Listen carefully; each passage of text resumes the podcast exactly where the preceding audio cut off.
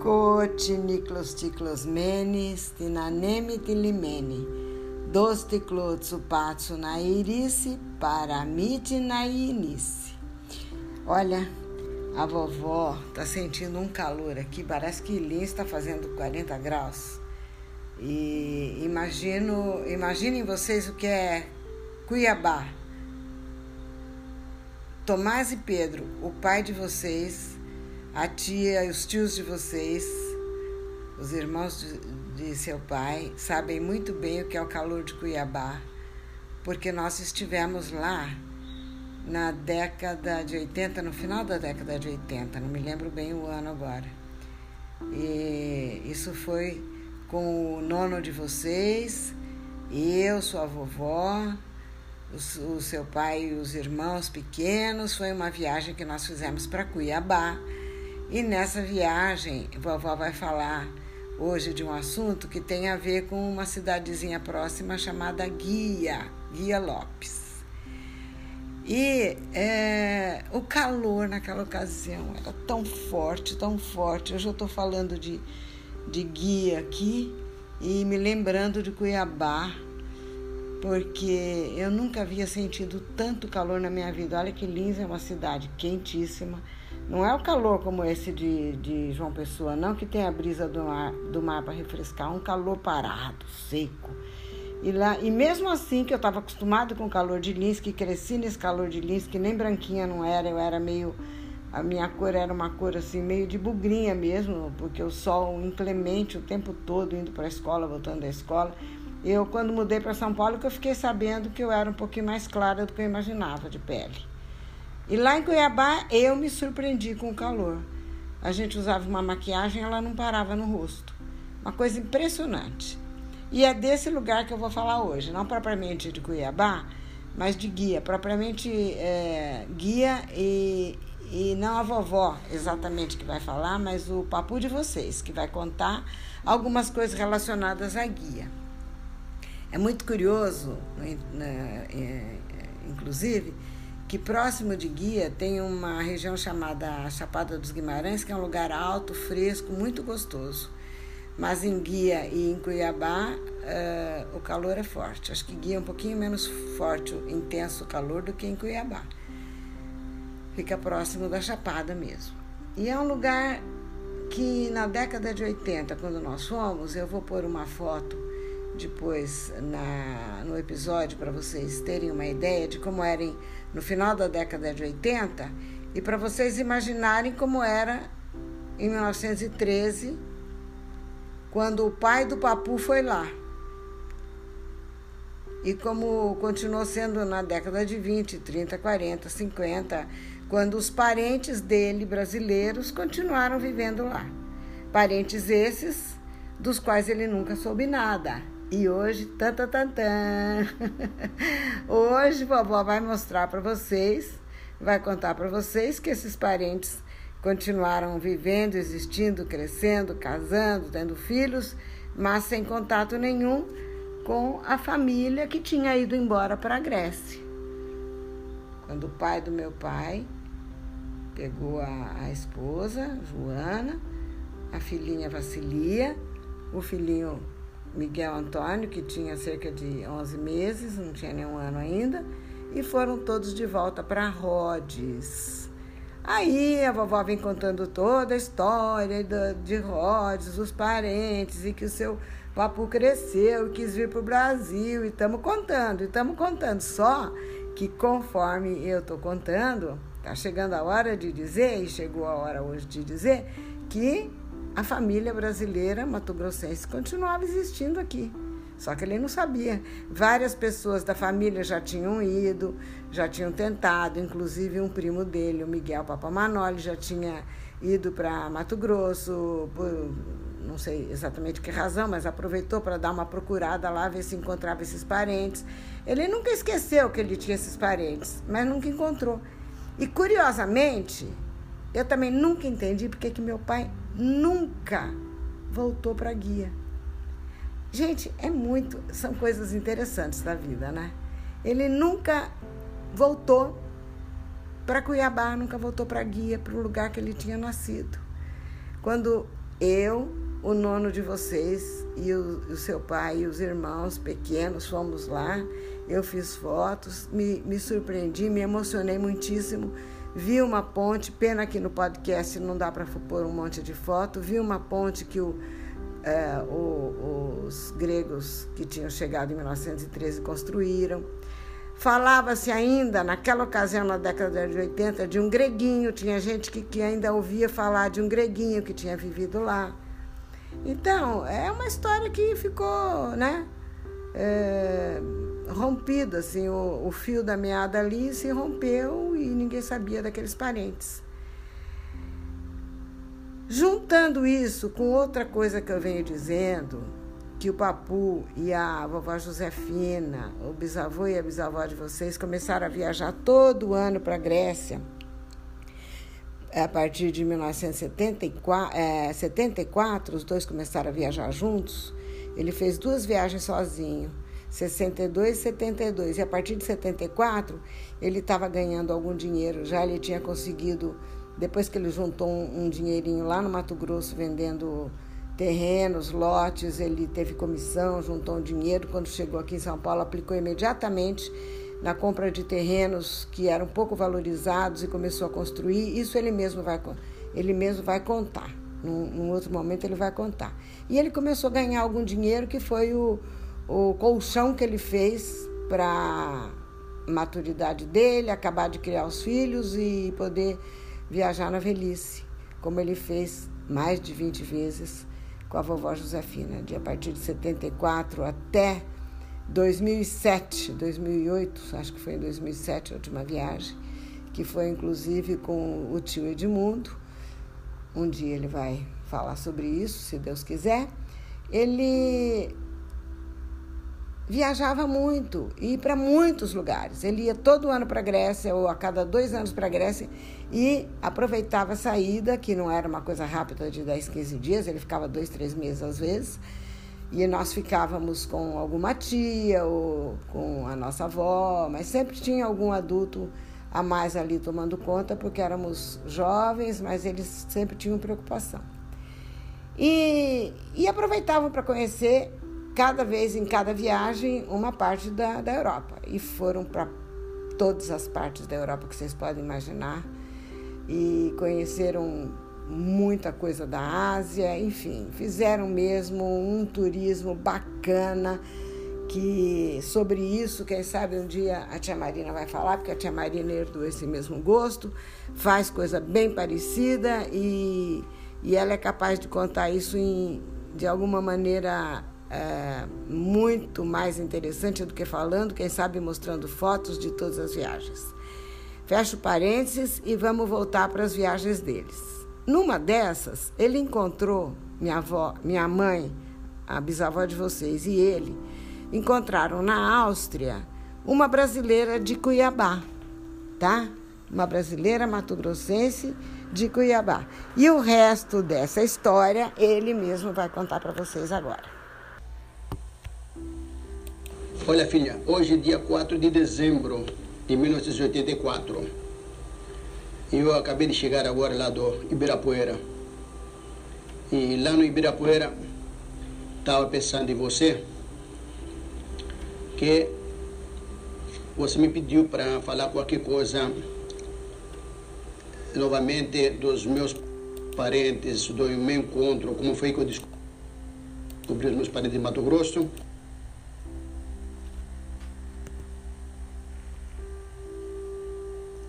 Paredes de Mato Grosso, você sabe muito bem, inclusive acho que já falei, como já disse agora há pouco, e sempre comentei que minha mãe era de Mato Grosso, de Cuiabá. Não era bem nem de Cuiabá, era de uma cidadezinha pequena, lá perto, chamada Guia. Uma cidadezinha minúscula, que até hoje é minúscula, onde, naturalmente, onde tinha material para fazer cal. E o meu pai foi lá trabalhar perto de Cuiabá, porque tinha uma firma ah, de uns alemães lá construindo em Cuiabá e eles precisavam de cal. Como meu pai era, era especialista nisto e como meu pai, junto com o tio Nicolau, como você já ah, sabe, depois de ficar aqui em São Paulo, oh, em 1912, 13, Aí, nesta ocasião, da, da, quando começou logo quando começou a guerra, paralisaram, foram, ficaram paralisados todos os serviços aqui em Mato Grosso, não tinha mais serviço para eles. E o consulado grego pagou a despesa para quem quisesse ir embora para o interior. Ele recomendou que todos fossem para o interior do, do, do, Brasil procurar serviço, porque em São Paulo teria, teria muita dificuldade de serviço e muita miséria. Então, pagando a passagem, você, como você já sabe, eles pegaram lá, levaram sei lá quanto tempo um tempão e foi, acabaram indo em Cuiabá, onde souberam que poderia, que estava precisando de uma, uma companhia alemã, precisava de, de especialistas que soubesse fazer cala. Então, meu pai foi lá, conheceu a minha mãe lá, como você sabe, menina de 13 anos, casou com ela, e lá em Guia, em Guia e lá nasci eu e a Vasilia. Depois ele, como você sabe também, o tio Nicolau, depois de um certo tempo, separou-se do meu pai ele foi para Corumbá, lá trabalhou bastante, ele foi muito feliz.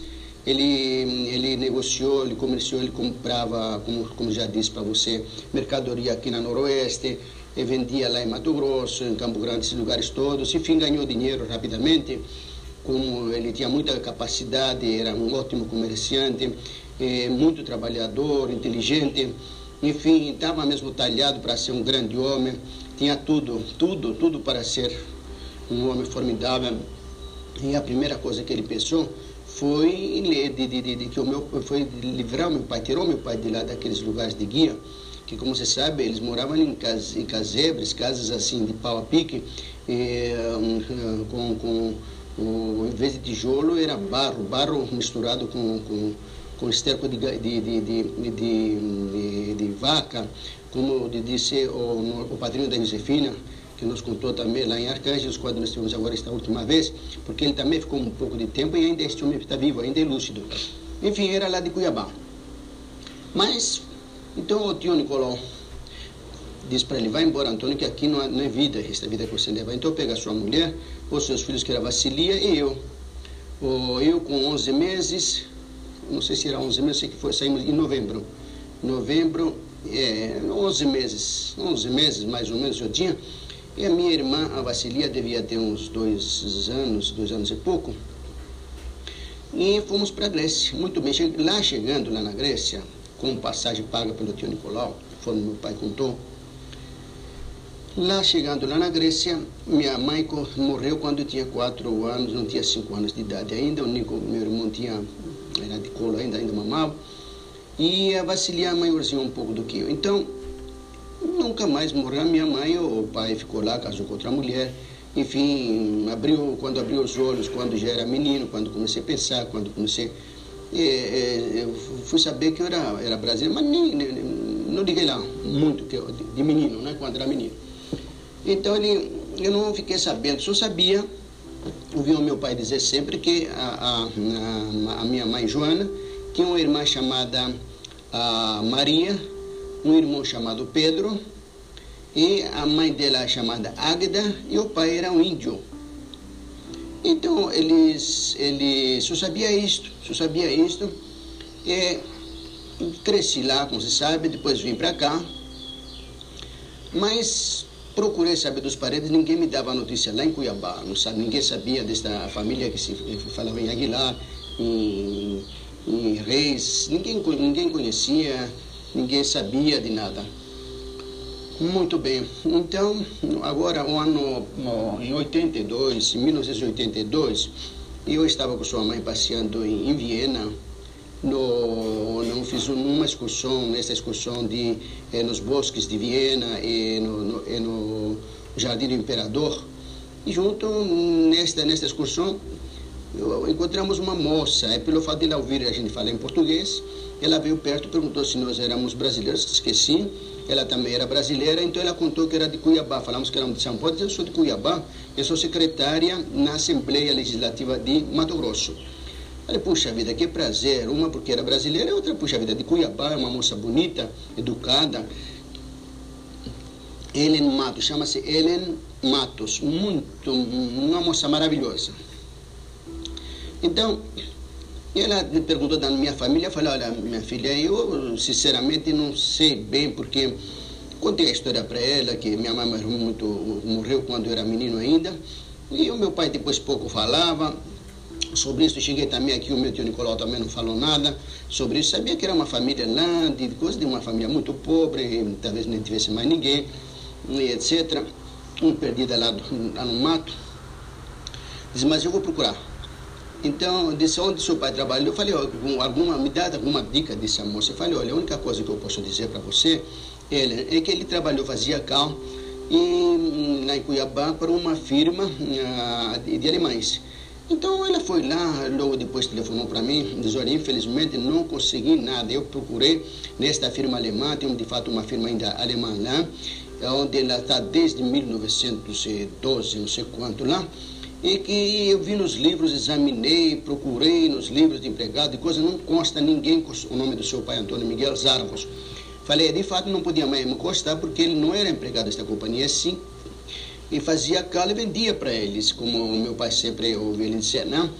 Então eu disse, mas e agora, como é que eu fazia? Eu falei, olha moça, não, eu agradeço muito, tá? Muito obrigado pela sua boa vontade e atenção, mas não vai encontrar mesmo ninguém, eu acho que não tem mais ninguém lá.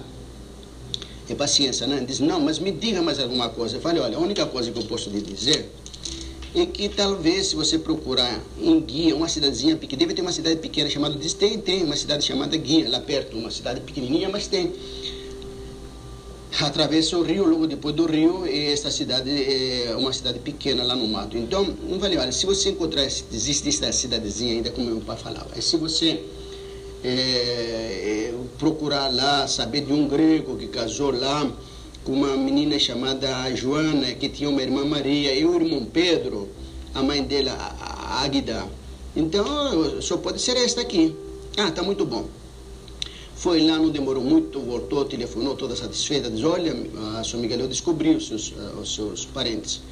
Eu também fiquei muito emocionado, naturalmente, e ela disse, olha, você, o seu avô faz questão de dois, três anos que ele morreu. Há pouco tempo eu falei, que pena, né? Infelizmente, infelizmente não, não, não conheci, porque se eu tivesse já ah, descoberto antes, eu iria lá naturalmente conversar com ele para ele me contar as coisas da minha mãe, do meu pai. Enfim, fiquei triste mesmo, sentido mesmo, né? É, então, é, morreu com 80 ou 90, não sei quantos anos, com muito, já de idade, inclusive morreu num desastre, que ele, foi nos contaram que ele vinha aqui na Aparecida, ele tinha costume de vir na Nossa Senhora da Aparecida, todo ano, costume que eu também tenho, em que eu vou todo dia, todo ano, graças a Deus, disse que ele vinha frequentemente na, na Aparecida, aqui em São Paulo, e numa dessas viagens ele morreu, um desastre, muito bom. Mas ele diz, deixou uns, agora a sua a irmã da sua mãe, a Maria, a chamada Maria, morreu também. Aliás, eu já sabia, não sei, fiquei sabendo uma vez o meu pai recebeu uma carta a Record dizendo que assim que ela soube da morte da minha mãe aqui, da irmã dela, ela morreu também. Ou coincidência, ou então disse que ela ficou tão triste, tão abalada, que ela acabou hum, ficando doente e morreu também. E que também ela era casada com um de Arcângelos também, um, um grego. Enfim, é que ele morreu não deixou filhos. Mas o Pedro disse, deixou, tem os seus primos, e um deles chama-se Miguel Antônio. Ele pôs o nome de Miguel Antônio em homenagem a, a, a, a você, ele falou, porque ele gostava, ele gostou muito de, de, menininho que te viu lá, o primeiro sobrinho, etc. Ele gostou muito, deu um nome ao, ao, filho dele, de Miguel Antônio. Hoje está no Rio e me deu o telefone dele.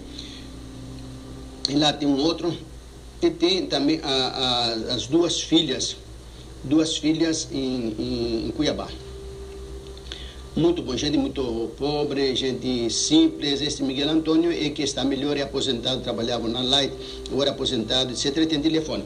Então, imediatamente toquei o telefone, falei eh, lá na, na ah, no Rio, toquei o telefone, uma moça atendeu, disse, quem está falando? Falei, eu falei quem fala? Disse, eu falei, a casa do senhor Miguel Antônio? Disse, sim. Por favor, o senhor Miguel Antônio está? Disse, está, faz favor de chamar ele no telefone. Então a moça chamou, eu falei, o senhor é Miguel Antônio? Miguel Antônio disse, sim senhor, eu também sou Miguel Antônio. Ele já achou meio engraçado. Falei, eh, você é meu primo. Disse, como? Primo, como? Assim. Falei, você é meu primo, você é filho do Pedro? Uh, disse, sim. Pedro dos Reis, sim. Então, não sei, eu sou filho da Joana, do Antônio, do grego, do Antônio Zarvo, de Rhodes, é, casado com a, a, a Joana, a, a irmã do seu pai. Ah, mas este homem ficou tão contente que ele não queria mais nessa. Mas da Joana, puxa, meu pai falava tanto, queria tão bem esta irmã. Ele eh, sempre falava desta irmã que foi para a Grécia, e tudo isso. E agora eu vou imediatamente ir para conhecer você. Falei, não, olha, Pedro, não precisa. Aliás, Miguel Antônio Pedro era o pai dele. Falei, olha, Miguel, não se preocupe, deixa, deixa que eu vou imediatamente aqui para nós batermos um papo. Então eu peguei a Zefina, minha mulher, fui lá e, no Rio, encontrei na casa dele, me mostrou as fotografias, uh, nomes, certidões, enfim, nós, nós tocamos no nome da, da avó da Águida, uh, enfim, do, da história toda. Ele ficou muito emocionado, eu também, naturalmente, porque veja bem, depois de não sei quanto, depois de velhos, acabamos nos encontrando, veja bem como o destino. Ele falou da, da, da irmã dele também, e então Logo depois, também passados dias, ele veio também na minha casa, aqui em São Paulo, ficamos nos conhecendo bem. O irmão dele, inclusive, é muito parecido com meu irmão também, com, com, com o Nico. Enfim, é, quer dizer, tem uma semelhança, né? né bem é, parecido, porque o meu irmão Nico era, puxou mais pelos gregos, né? olhos azuis, etc. E agora, a, e veja bem o, o, o, a coincidência e o destino. Logo depois, a irmã dele, que é a minha prima irmã lá de Cuiabá, Diabo enfim, não está aqui agora, esqueci o nome dela, mas se você quiser perguntar à sua mãe, ela lembra do nome. No momento assim, não estou me lembrando, não. Então, ela, eh, o filho dela telefonou. Naturalmente, me cumprimentou e tudo, e papai, e disse que a mãe dele está precisando urgentemente de uma, uma cirurgia porque ela não podia uh, engolir nada. Ele estava muito mal, precisaria, precisava ser operado aqui no hospital, uh, no hospital do servidor. Eu me prontifiquei imediatamente para recebê-la aqui na minha casa e levá-la no hospital, como de fato aconteceu. Ela veio, recebi aqui na minha casa, levei no hospital, foi operada, ficou bem, graças a Deus foi para a casa dela, depois voltou novamente, depois de uns três, quatro meses, voltou aqui em casa outra vez, ficou um tempo, um tempinho, né, passeando e também fez um check-up lá, acharam que estava tudo em ordem, perfeito, engordou, está muito bem, graças a Deus, quer dizer, estou feliz da vida porque também nesta parte aqui, hum, bem na hora H, ah, que ela precisa, que uma prima, prima irmã minha precisou de mim, e eu, eu, graças a Deus, eu colaborei, eu entrei nesta história com uma, alguma coisinha ah, para ela sarar e ser feliz lá com os filhos dela, né? que ela tem uma porção de filhos lá. É gente humilde, gente muito pobre, gente que mora numa casinha, assim, uma casinha pequenininha, diz que chove mais dentro de casa que fora, e tem 12, 13 filhos, uma coisa assim, sabe? É, gente pobre mesmo, mas paciência, né? O que, que podemos uh, fazer? Pelo menos nesta parte aqui, eu servi ela e fui um bom, bom primo. Graças a Deus, graças a Deus. Enfim, agora, o, engraçado foi como, como quando ela, o filho dela me telefonou de lá de Cuiabá, ah, e que, que ele, ela viria aqui, falei, como é que vamos, vamos, pediu para esperar lá no, na estação rodoviária que ela viria de ônibus. E eu fui, fui com sua mãe, com a Josefina, fui lá na, no, no, na estação rodoviária, você sabe estação, a estação rodoviária é a segunda do mundo em, em, movimento e tamanho e tudo. É um mundo de, lá de, de, de, de, de coisa lá, de gente. Quando cheguei lá, falei, pô, mas como é que nós vamos conhecer agora esta mulher, esta moça aí, né? Então, eu cheguei lá, ah, quando fui ver milhares de pessoas, falei, mas não vai ter nem possibilidade de, de de, de, de, de, encontrar esta, esta, esta senhora agora, esta minha prima. Como é que eu vou fazer agora? Então foi quando eu fui lá na entrada, quando, na saída, quando os, os, os, o povo sai dos ônibus numa plataforma, depois passa numa porta que fica um guarda na frente e depois eles vêm aí, se misturam com todo mundo lá, né? E cada um pega o seu destino. Então foi aí que eu cheguei, quis entrar, mas o guarda disse absolutamente não pode entrar. Lá não pode entrar. Aí contei a, a história, a minha história, a novela, para o, o, Chamei uma autoridade lá, a autoridade do lugar lá, sei lá, que mandava. Contei a novela toda para ele ele disse, ah, então o senhor pode entrar, pode entrar. Eu falei, eu quero entrar lá dentro e esperar no ônibus que vem de Cuiabá, no tal horário, por favor, porque dentro destes estes passageiros que vê no ônibus, sei lá se são 100 ou o que for, vai ser possível encontrar esta, esta, esta moça perguntando de um por um. Mas se for assim, nessas milhares de pessoas aí, depois de misturado, como é que eu vou achar? Então ele deu autorização, eu fui com a minha mulher, e chegamos lá bem frente onde ia saindo o povo. Mas quando ia saindo o povo, não foi preciso nem, nem, nem perguntar a ninguém, porque ela, do jeito que saía saindo, já veio em cima de nós, foi abraçando e disse que era a cara do pai dela, do, do, do Pedro. E eu, sinceramente, eu também, na mesma hora, senti que era minha prima irmã, pela cara, pelo jeito, pela fotografia também que eu tenho da minha mãe, e pelo jeito que eu sei como são os, oh, mais ou menos, né? É assim, uh, tipo de, de mameluco, que nós somos descendentes, né? De europeu com índio.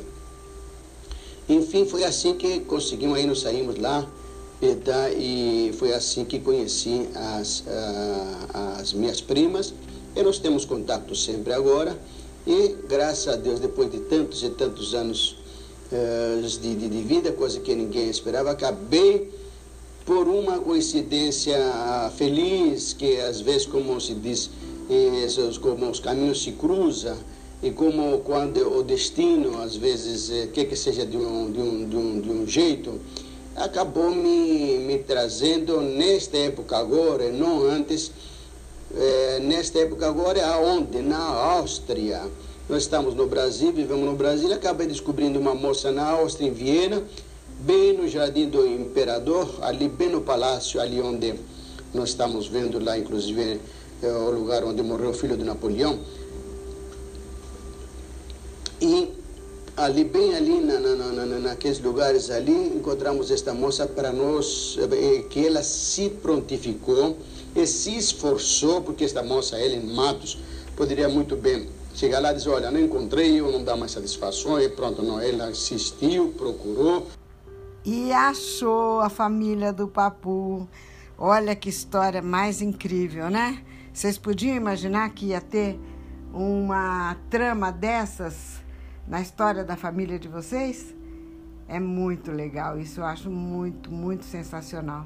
E Pedro, viu só? Eu não falei para você, é, já desde o começo da história da família, não falei para você que tem, assim como tem Miguel Antônio, Antônio Miguel, Miguel Antônio, Antônio Miguel, também tem Pedro na família?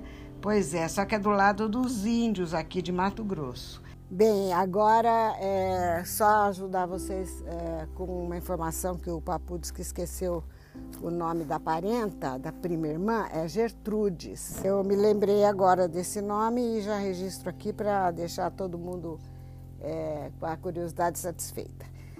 Então, olha que interessante, né? Que história bacana de destino. O Kismet, como diriam, como diria o, o Papu, e mira, como é a palavra em grego, destino, dedo de Deus. É só a gente parar um pouquinho para ver que Deus põe a mão, as coisas acontecem no tempo de Deus. Se a gente olhar a vida de trás para frente, vai sempre entender por que, que a coisa aconteceu assim, assado, por que, que naquela viagem ele encontrou uma pessoa de Cuiabá, enfim, tudo isso é, é o dedo de Deus, é o destino, a mira. E nós temos sempre que ser gratos por tudo que acontece. Bem, eu acho que com essa história bem bacana, vamos esperar os próximos reencontros de família, que ainda há mais coisas para acontecer. E por enquanto vamos deixar essa história por aqui. Acabou a história, viva a vitória, quem quiser que conte outra. Né? Acabou a história, viva a vitória, quem quiser que conte outra.